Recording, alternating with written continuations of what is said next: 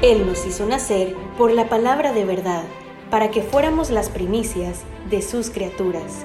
Santiago 1.18. Bienvenido al podcast de Iglesia La Hermosa Ministerio Sabenecer, con el pastor Jimmy Berganza. Esperamos que este tema sea de bendición para tu vida.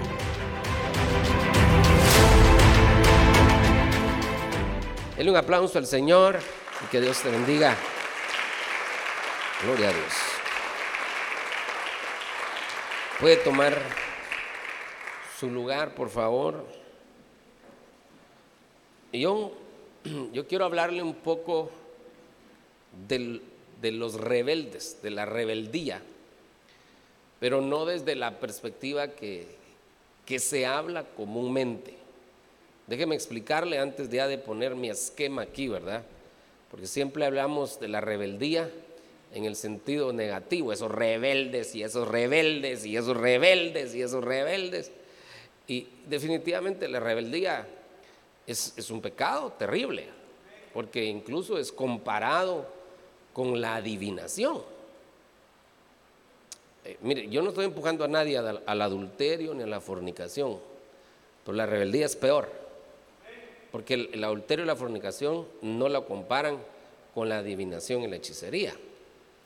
Eh, solo para ponerle ahí algunos parámetros. Aquí hay gente que dice pecado es pecado. No, no es cierto, no sé quién se inventó eso, pero pecado no es pecado. Ahí, para empezar, hay tres niveles en los que uno le puede fallar al Señor, ¿verdad?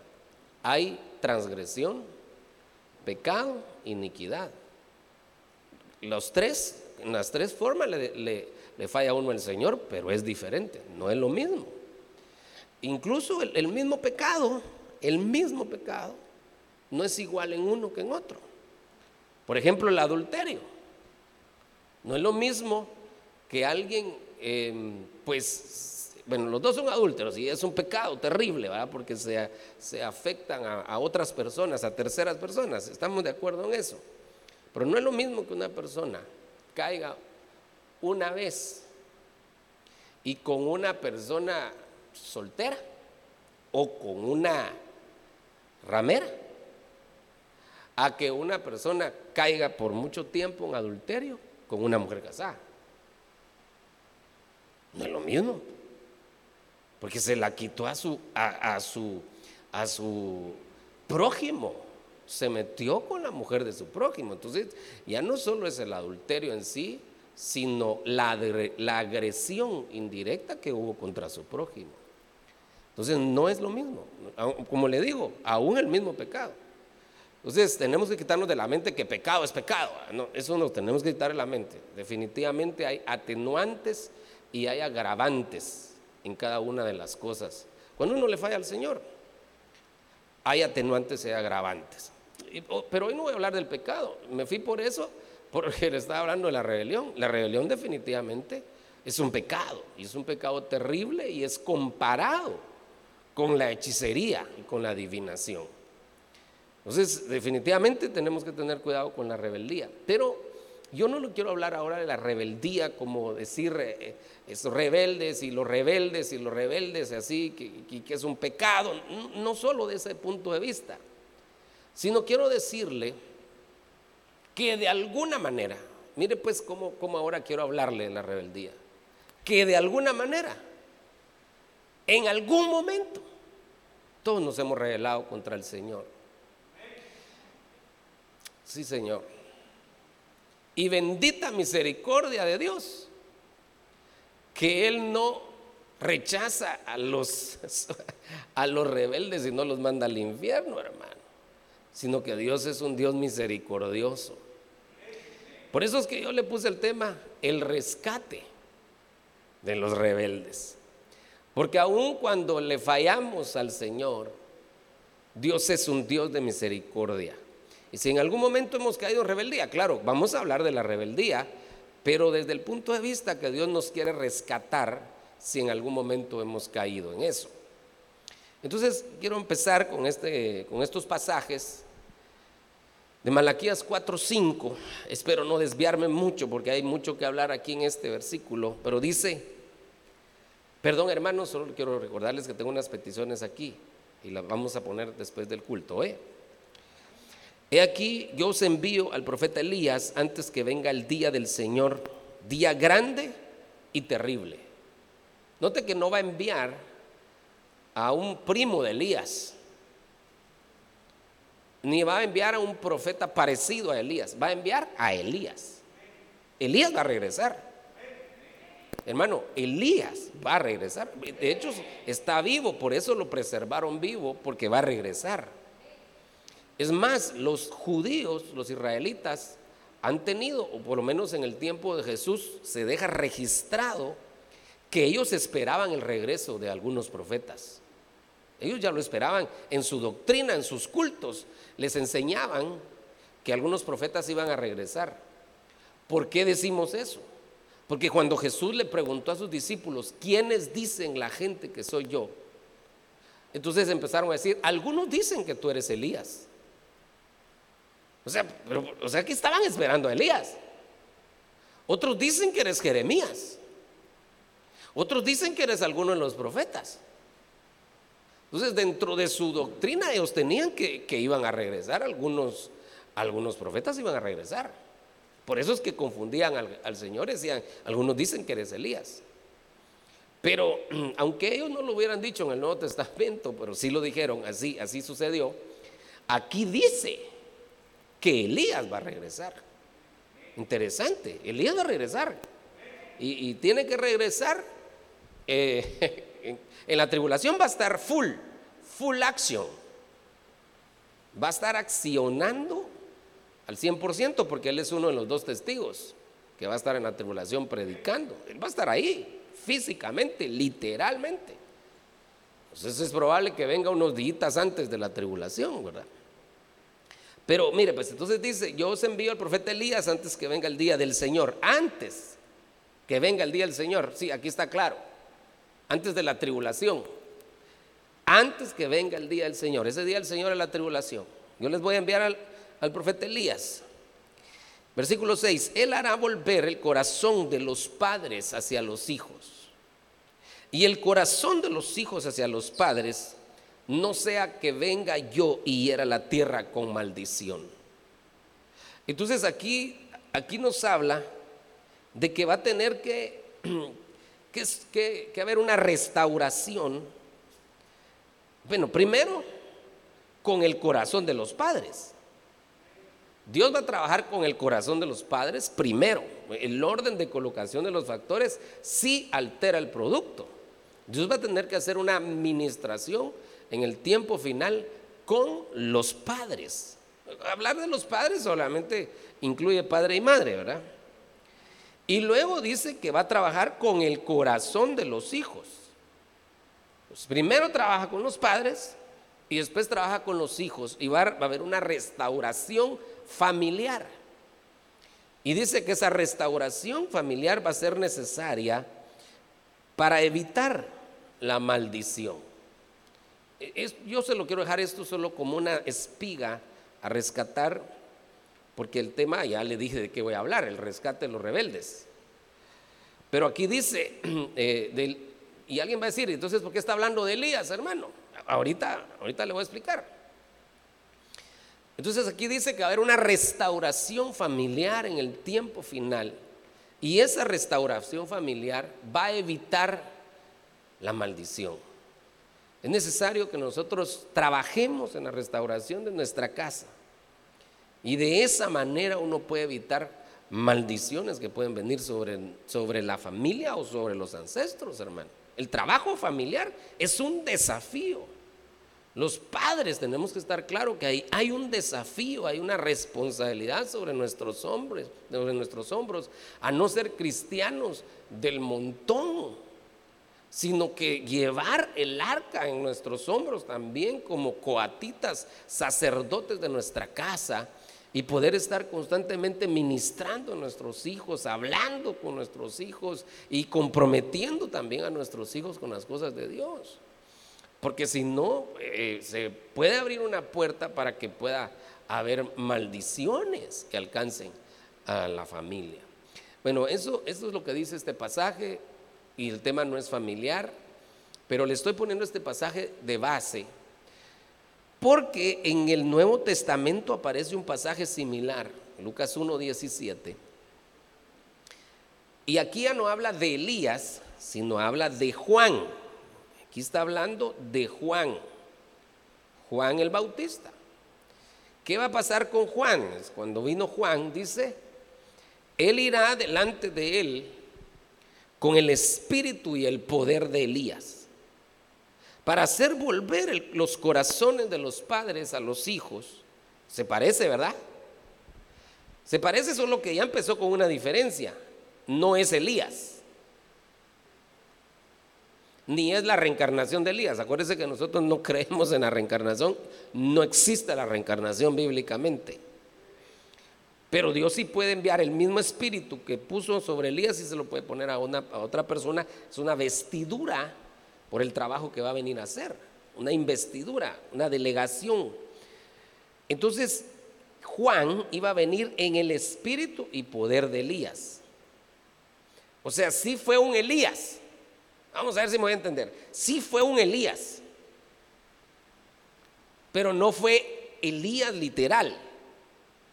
Pero fue una especie de Elías porque vino en el espíritu y poder de Elías. Espero que me esté dando a entender. Entonces Juan viene en el espíritu de Elías, fue un Elías. Pero dice, miren lo que dice, a ver si nota la diferencia. Para hacer volver los corazones, otra vez los corazones de los padres a los hijos. Ahí se parece, se parece al otro versículo. Pero la otra parte ya no se parece.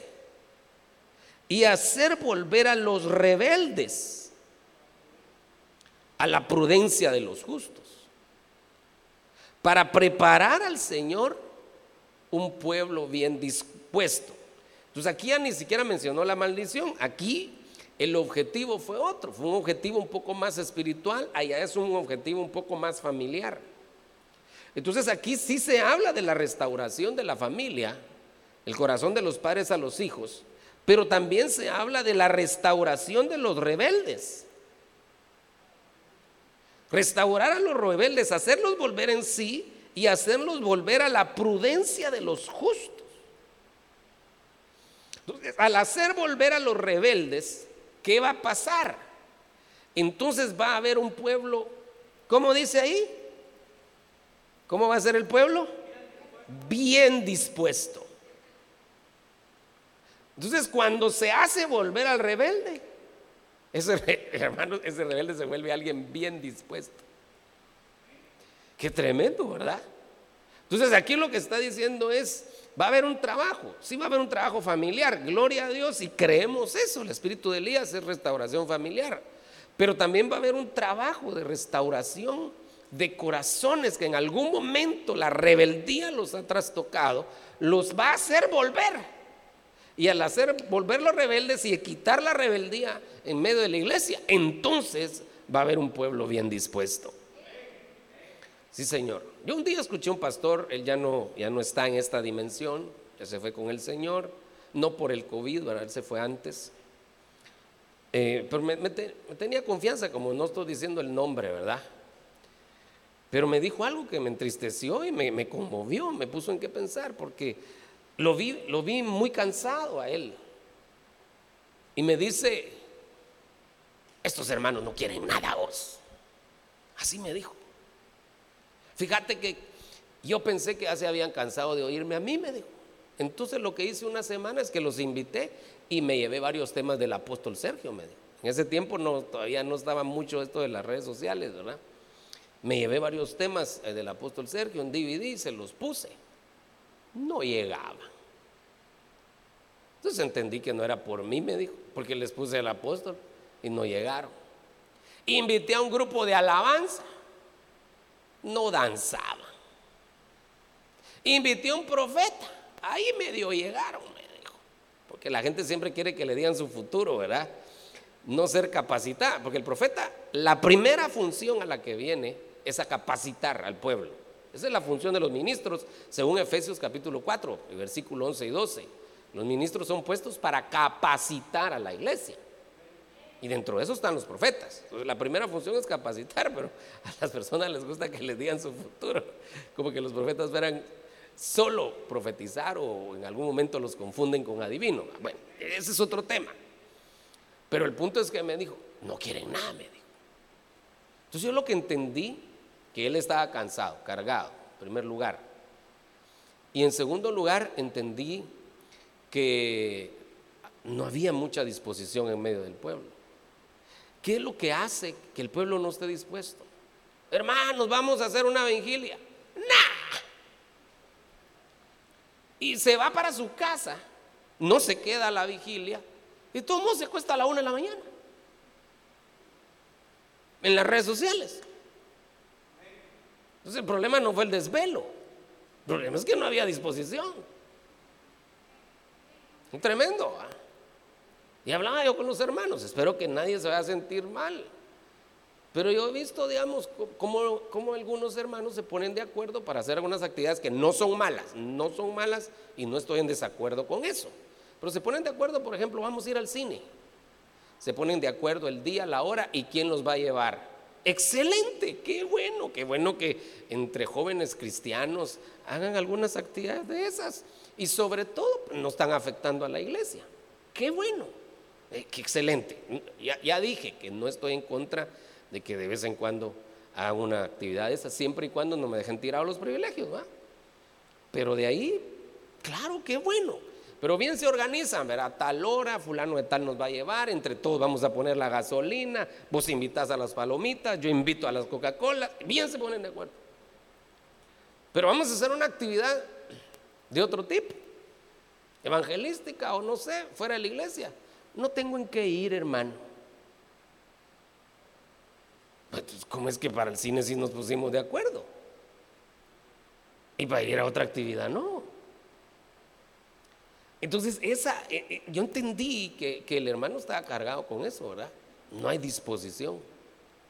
Pero ahora lo que yo estoy viendo aquí es que la falta de disposición puede provenir porque haya algún rescoldo de, rebeldía en el corazón del pueblo. Entonces, ¿qué es lo que dice el Señor? Por eso yo no le estoy hablando de una manera acusadora. Espero que entienda el espíritu en el que yo le estoy hablando. Porque a veces nos falta un poco más de disposición. Vamos a danzar. No avanzamos. Ni un grito de júbilo. Eh, eh. Como que fuera gallo machucado. Un aplauso al Señor. Vamos a ofrendar tampoco. Vamos a orar tampoco. Levanta las manos tampoco. Vamos a postrarnos tampoco. Vamos a salir temprano. Amén. Ay, ay, sí, ¿verdad? Entonces, ¿por qué a veces nos cuesta estar dispuestos para el Señor? ¿Por qué, a veces nos cuesta decir, heme aquí, envíame a mí? Antes cantábamos un coro, es de los más viejitos. hace poco hicimos una lista con los hermanos de alabanza, de coros viejitos, hermano. Pero así de los más viejitos, ¿verdad? Y llevamos como 115. Pero este no está en la lista. Este que le voy a mencionar, pero decía, este canto decía, úsame o moriré. Así decía, tuyo soy, tuyo soy, así decía el canto. Entonces, y, hay uno más nuevo, ¿verdad? Ya de los más modernos que dice, heme aquí, yo iré, Señor heme aquí, yo iré, Señor, envíame a mí, que dispuesto estoy, llevaré tu gloria a las naciones. Qué lindo, ¿verdad? Y la disposición de una persona se contagia también. Si usted se junta con una persona dispuesta, usted va a terminar contagiado. Pero si se junta con una persona que anda arrastrando los pies para todo, usted va a terminar arrastrando los pies para todo también.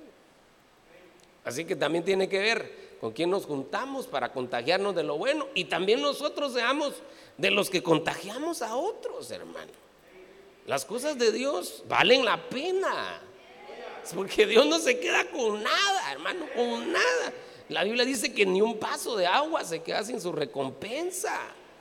Y también Él se goza cuando nosotros le alabamos, le adoramos, cuando saltamos, cuando exaltamos su nombre. Él se goza en medio de nosotros. Él danza con nosotros, hermano. Él se pasea en medio de nosotros cuando le alabamos. Es el deleita en medio de nosotros. Vale la pena todo lo que hacemos, vale la pena servirle al Señor. Él, ve ese corazón. Vale la pena, dígale que está la persona, vale la pena. Las cosas de Dios valen la pena. O, le, ha hecho mal a usted el Evangelio. Porque el Señor le tiene que decir a los israelitas, les tiene que decir, ¿qué de mal vieron sus padres conmigo? Que me abandonaron y, y los demás pueblos, fíjense lo que el Señor les dice, los otros pueblos que tienen dioses paganos, ellos no abandonan a sus dioses. Qué tremendo. Y ustedes me abandonaron, le, le tuvieron que decir a los israelitas. ¿Por qué? Porque alguien puede abandonar los caminos de Dios como que el Evangelio lo hubiera hecho mal. Si el Evangelio nos ha hecho mucho bien, hermano. Si es una bendición estar en los caminos del Señor, es una tremenda bendición.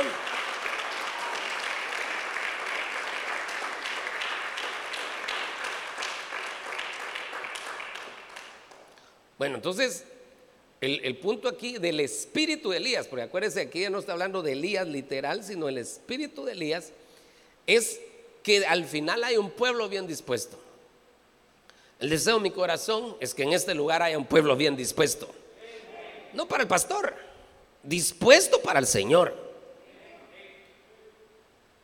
Que podamos decir, heme aquí. Que Dios nos ayude, hermano. Yo quiero estar dispuesto para el Señor y hacer la obra del Señor con gozo, con alegría. Porque también le van a demandar uno eso. Dice la Biblia, por cuanto no serviste al Señor con alegría de corazón, cuando tenías la abundancia de todas las cosas. Terminarás sirviendo a tus enemigos en escasez. Dice la Biblia. Entonces, mientras podamos hacerlo, hagámoslo con alegría, con gozo de corazón. Bueno, entonces, un pueblo bien dispuesto. Pero volvamos al punto, ¿por qué a veces no, no se tiene un pueblo bien dispuesto? Porque hay resabios de rebeldía en nuestros corazones. Entonces ahorita le quiero poner un versículo que lo va a consolar y que me consuela a mí también. Daniel 9:9 dice, de Jehová nuestro Dios es el tener misericordia. ¡Hala, qué lindo! De Jehová nuestro Dios es el tener misericordia y el perdonar, aunque contra Él nos hemos rebelado. Y no obedecimos la voz de Jehová nuestro Dios para andar en sus leyes que Él puso delante de nosotros por medio de sus profetas. Entonces aquí quiero que vea cómo Daniel, Daniel está orando, diga Señor, su misericordia no se termina, aunque contra Él nos hemos rebelado. Entonces la misericordia de Dios, aunque nos hemos rebelado muchas veces contra el Señor, no se ha terminado, hermano. Dios todavía tiene su mano extendida a favor de nosotros. Así que si en algún momento hemos caído en algún tipo de rebelión, hoy yo quiero eh, orar para que se quite toda acusación y que también se quite la rebeldía de nuestro corazón y que nos sintamos perdonados por el Señor. Es, es un tiempo de que se puedan recuperar ah, nuestros corazones si en algún momento ha habido rebeldía. Muy bien, pero mire aquí, ¿por qué el pueblo dice, nos rebelamos porque no obedecimos la voz de Jehová. Mire, mire, eh, siga la lectura. No obedecimos la voz de Jehová, nuestro Dios, para andar en sus leyes que Él puso delante de nosotros por medio de sus siervos los profetas. ¿Por qué a veces no se le obedece al Señor? Porque Dios no baja a Él. Porque hay gente que dice a mí, si un ángel me lo dice, sí lo hago. Si Dios se me aparece igual que a Samuel y me dice, Samuel, Samuel, y a oír la voz sonora de Dios, ¿verdad? Ha de ser lindo. Pero hay, hay, gente que dice, si Dios no, no, no se me aparece a la manera de Samuel, ah, yo no lo hago. Y resulta que Dios le pone ministros que lo guían. No, no, no, pastor, no le hago caso yo. y eso le pasó a ellos. Entonces Dios les mandaba profetas. A través de ellos les daba las indicaciones que debían de hacer y ellos no le hacían caso a los profetas. Según ellos, desobedeciendo a los profetas. Pero al final se estaban rebelando contra Dios. Qué, qué tremendo. Pero entonces aquí lo estoy consolando, pero a la vez le estoy diciendo por qué se puede dar espacio a la rebeldía. ¿Por qué se puede dar espacio a la rebeldía? Porque Dios usa hombres. Dios usa hombres para guiar al pueblo. Mientras no entendamos que Dios usa hombres de carne y hueso con pies de barro, no vamos a avanzar, hermano. Porque si se trata de, de eso, hermano, ¿quién, qué hombre, qué humano tendrá la estatura de un ángel como para poder dirigir una iglesia? Yo, y que alguien diga, yo sí tengo al pastor perfecto. No, hermano, nadie. Entonces, tenemos que entender que Dios utiliza hombres con pies de barro para guiar al pueblo y, eso nos va a ayudar a que no haya rebeldía en nuestro corazón. Pero volvamos al versículo 1. Dios es misericordioso y perdonador, aunque contra Él nos hayamos rebelado. Miremos otro versículo, Ezequiel 2.3. Entonces me dijo, hijo de hombre, yo te envío a los hijos de Israel, a una nación de rebeldes que se ha rebelado contra mí. Ellos y sus padres se, han levantado contra mí hasta este mismo día. Entonces aquí tenemos que ver ¿Por qué Dios está enviando a un profeta, Ezequiel, que profeta ese? ¿Por qué lo envía a un pueblo que es rebelde? Mire pues, ¿por qué Dios envió a Jonás a Nínive si de todas maneras la iba a destruir? ¿Por qué envió a Nínive? ¿Para qué Dios va a mandar un mensaje a Nínive si todo el mundo va a destruir? ¿Para qué le va a mandar a avisar? A los de Sodoma y Gomorra no les avisó. De repente les vino la destrucción. Solo rescató a Lot y le vino la destrucción. No les avisó. Y porque a Nínive sí les avisó. Sí está conmigo, ¿verdad? perdón que, le, que lo ponga a pensar y si puede hablar si quiere, ayúdeme a predicar.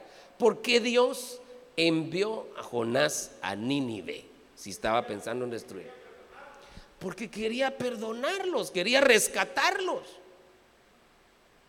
Entonces yo, con todo lo que están haciendo, 40 días les doy. Pero les voy a dar una oportunidad. Y les mandó a Jonás. Qué tremendo. Les mandó a Jonás a dar el mensaje. Y, pero realmente era una oportunidad que Dios les estaba dando. Entonces aquí es lo mismo. Dios está enviando un profeta a una nación que Dios ya sabía que eran rebeldes.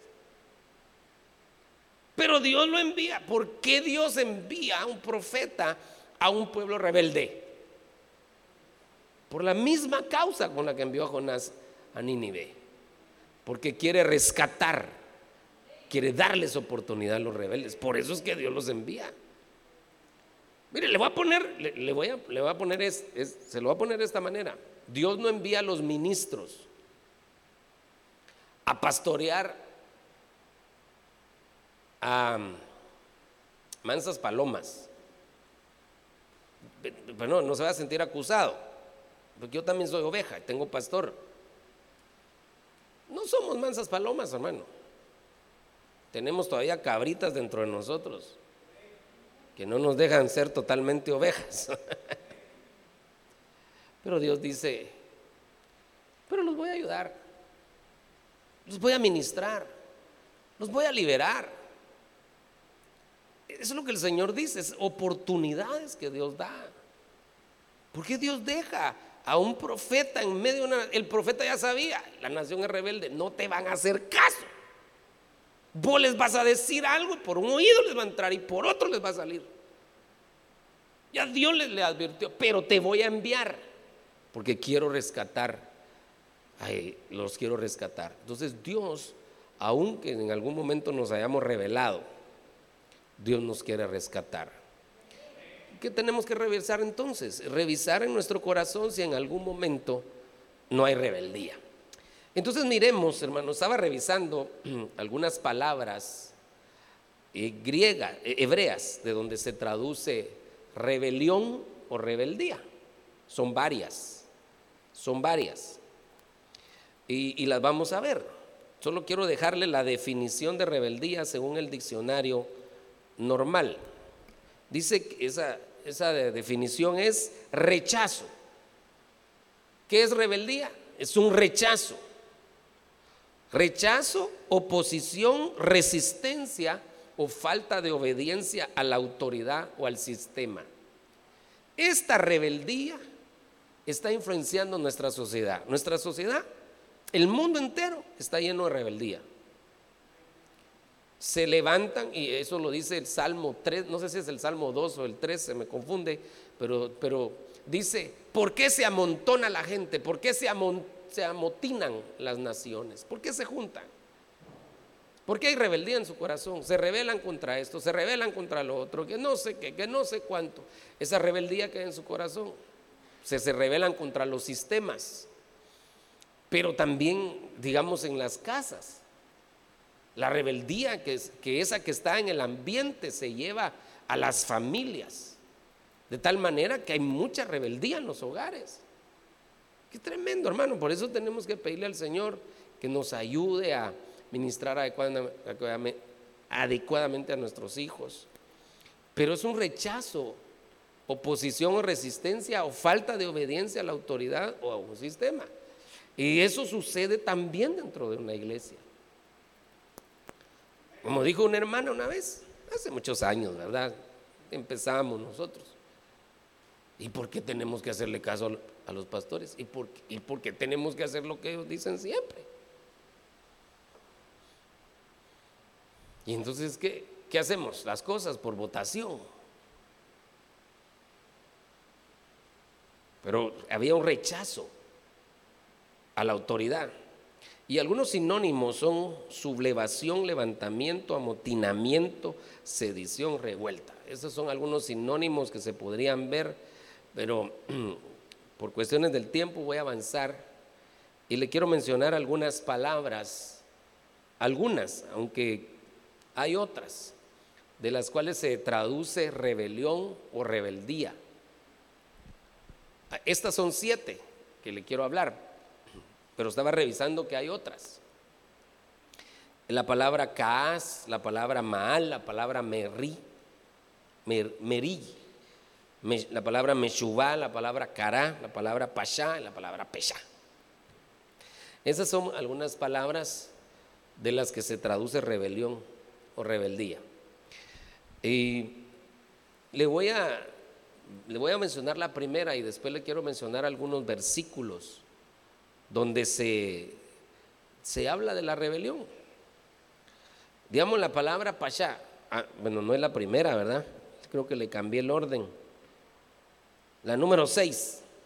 Mire esa palabra pasha. Quiere decir apartarse de la autoridad justa. Que el Señor toma como rebeldía cuando uno se aparta de la autoridad justa. Uno sí se tiene que apartar de algunas cosas, hermano, pero no se debe de apartar de la autoridad justa. Y todos ellos, los que están ahí, Lot, Judá, Seba, el hijo pródigo, Demas, que hablamos la semana pasada, Coré, todos ellos se apartaron de la autoridad justa y les fue mal. Esa es una forma de rebelión, así tenemos que entenderlo.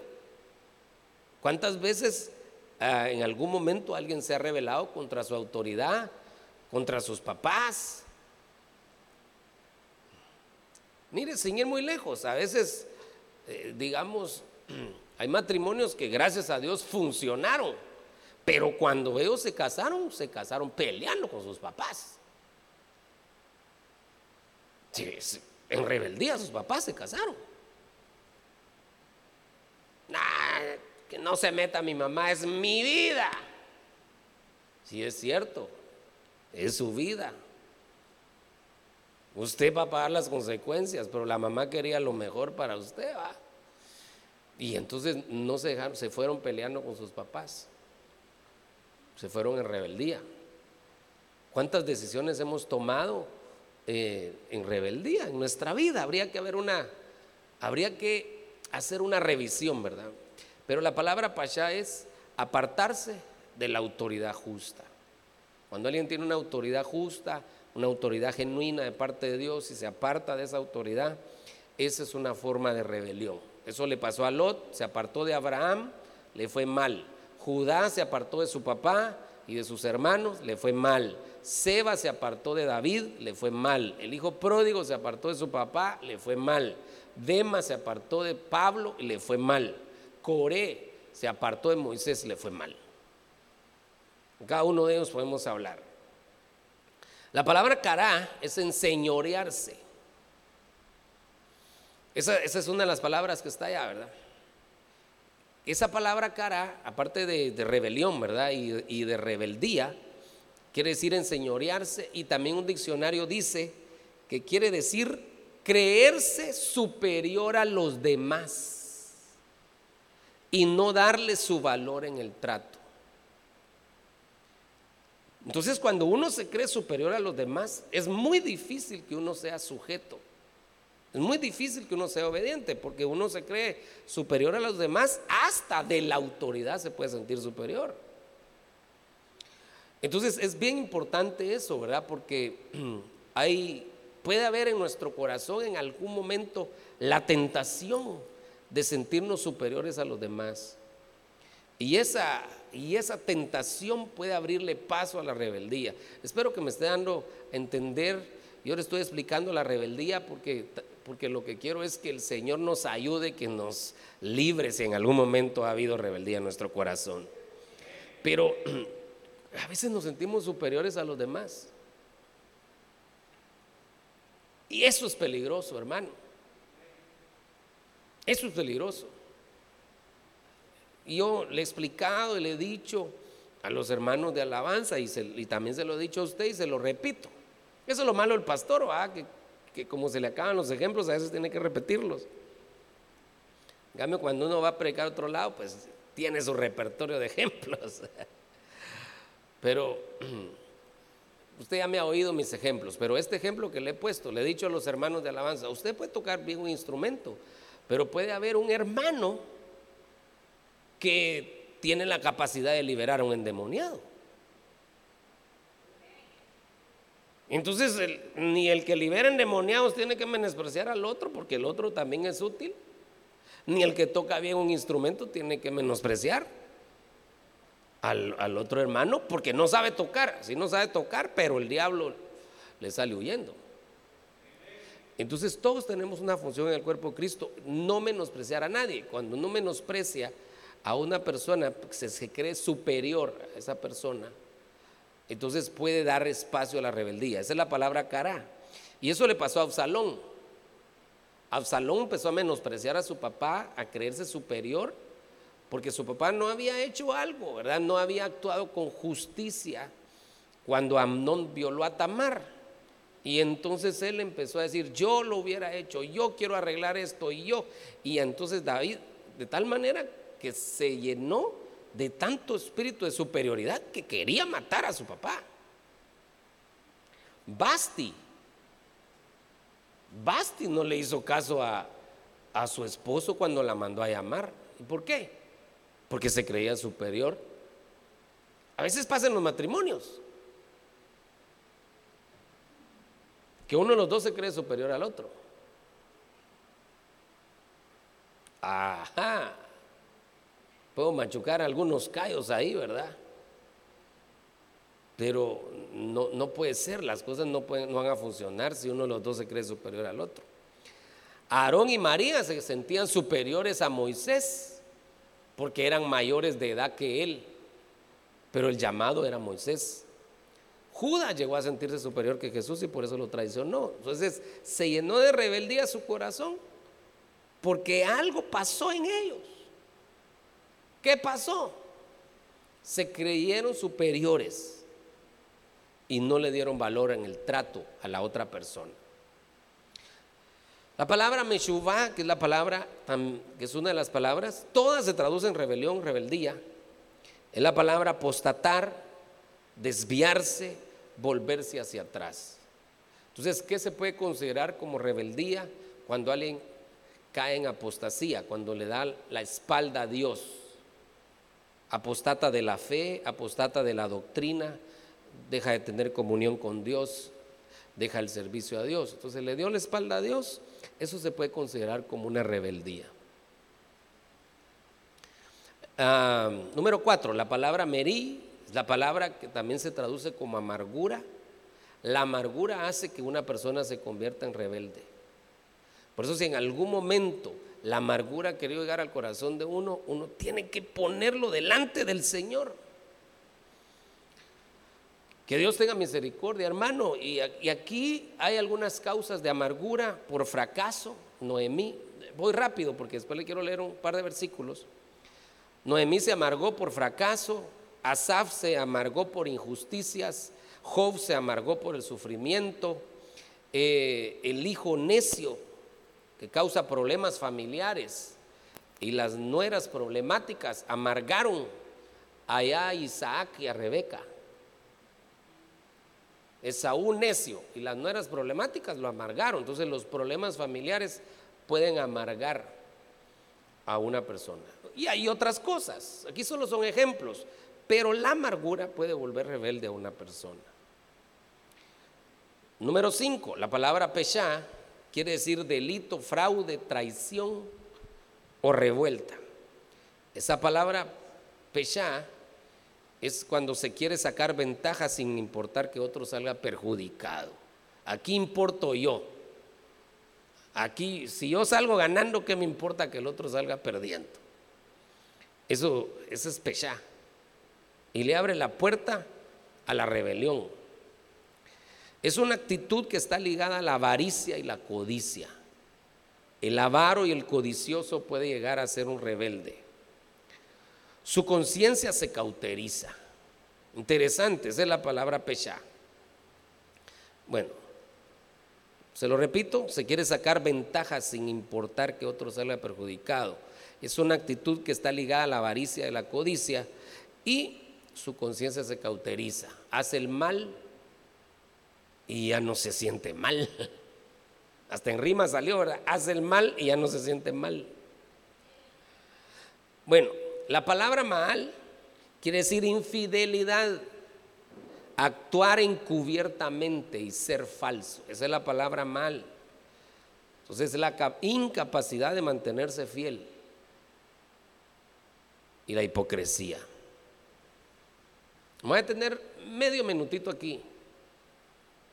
Yo no le voy a decir hipócrita a usted de ninguna manera, sino que nos voy a decir hipócritas a todos. En algún momento hemos caído en algún tipo de hipocresía y esa es una es mal. En algún momento, hermano. En algún momento nos ha pasado. Si Pedro fue un hipócrita, el apóstol Pedro lo alcanzó a él la hipocresía. ¿Será que no nos podría alcanzar a nosotros? Y la hipocresía es una puerta también para la rebeldía. Y por último, la palabra kaas, no estoy terminando el mensaje todavía, porque lo voy a leer un par de versículos. Es la palabra menosprecio, ofensa, irritar. Menospreciar lo que somos y lo que tenemos. Entonces, Esaú menospreció su primogenitura y eso le fue contado como una rebeldía. No menosprecies. Si tienes el don de profecía, no lo menosprecies. Si tienes un privilegio en la iglesia, no lo menosprecies. Todo lo que el Señor te ha dado, no lo menosprecies. Tanto dentro de la iglesia como fuera de la iglesia. No seamos menospreciadores. Porque los menospreciadores son considerados como rebeldes. Bueno, aquí le expliqué siete, siete palabras por lo menos, de las cuales se traduce rebeldía o rebelión. Pero quiero seguirle leyendo un par de versículos y estos son los que quiero ministrar. Acuérdense que estamos hablando del rescate de los rebeldes. Hay de los hijos rebeldes, declara el Señor, que ejecutan planes, pero no los míos, y hacen alianza pero no según mi espíritu, para añadir pecado sobre pecado. Entonces aquí dice dos características de una persona rebelde. ¿Para qué le estoy diciendo eso? No le estoy diciendo rebelde. Para que analicemos nuestro corazón. ¿Qué es una de las características de una persona rebelde? Ejecutan planes, pero no los de Dios. Otra característica de una persona rebelde, hace alianza, pero no del espíritu. O sea que hace pactos, hace juramentos, hace mm, ah, compañerismo, hace juntas que no le agradan a Dios. Entonces aquí hay dos formas. ¿Cómo se, cómo se debería de ver ¿Cuál es el termómetro? Uno de los termómetros de la rebeldía es si mis planes los pongo delante de Dios o no. Entonces le voy a hacer una pregunta, no me la voy a contestar.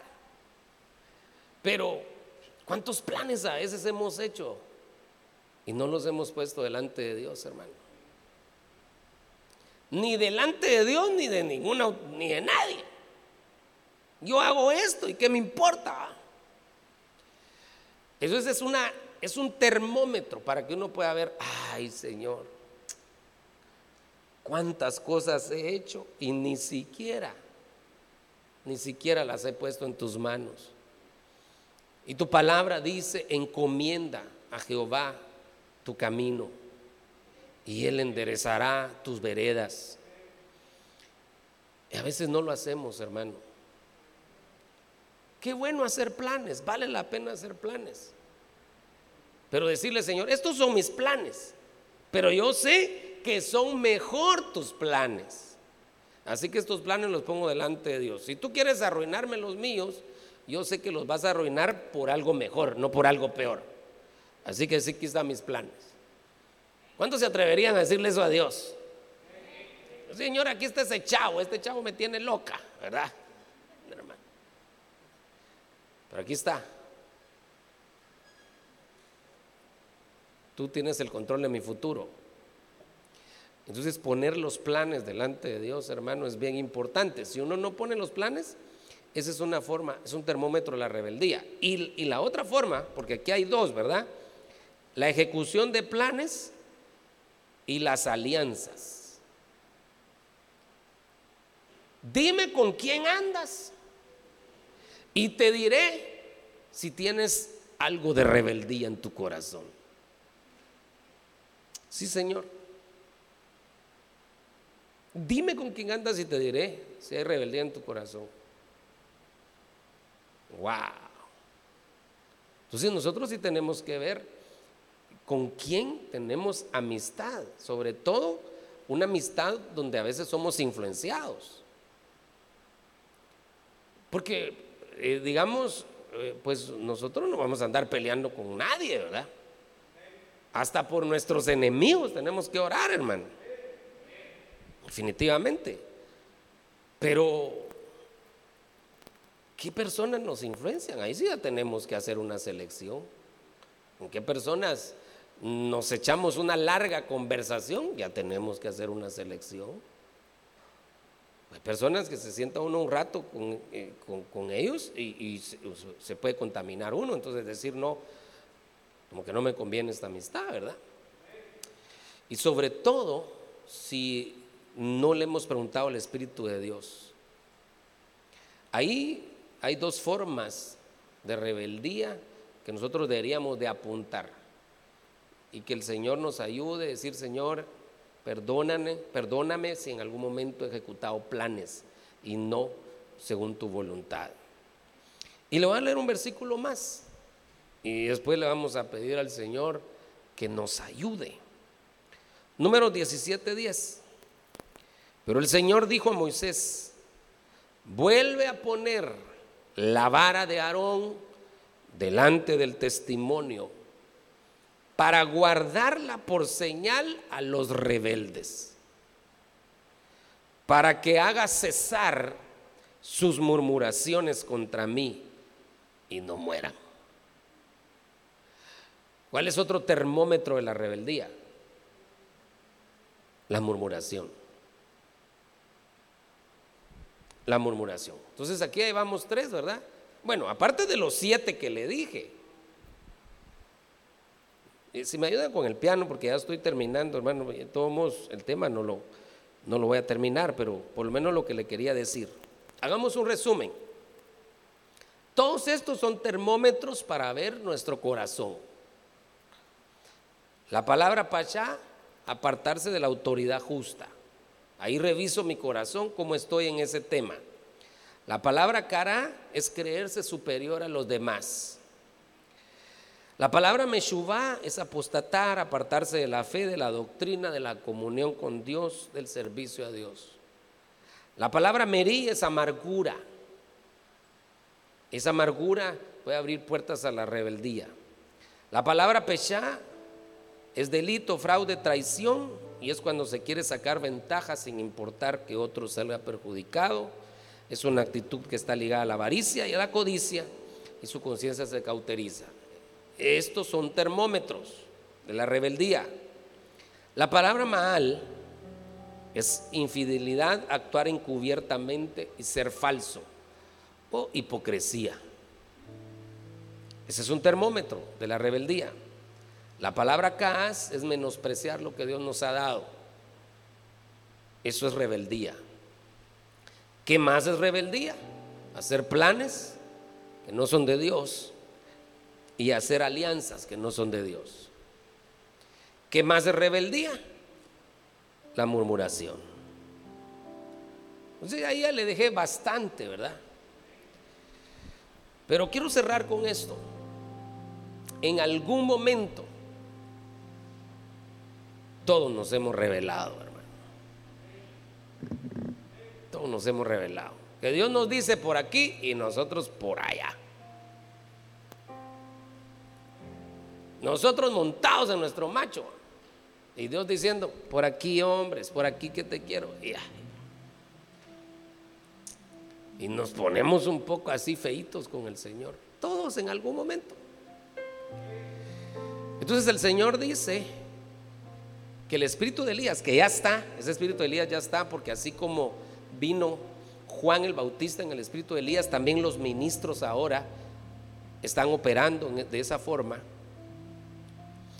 Em, el Señor dice, quiero rescatar a los rebeldes, para que entonces haya un pueblo bien dispuesto, para cuando el Señor venga, nos encuentre dispuestos, hermano.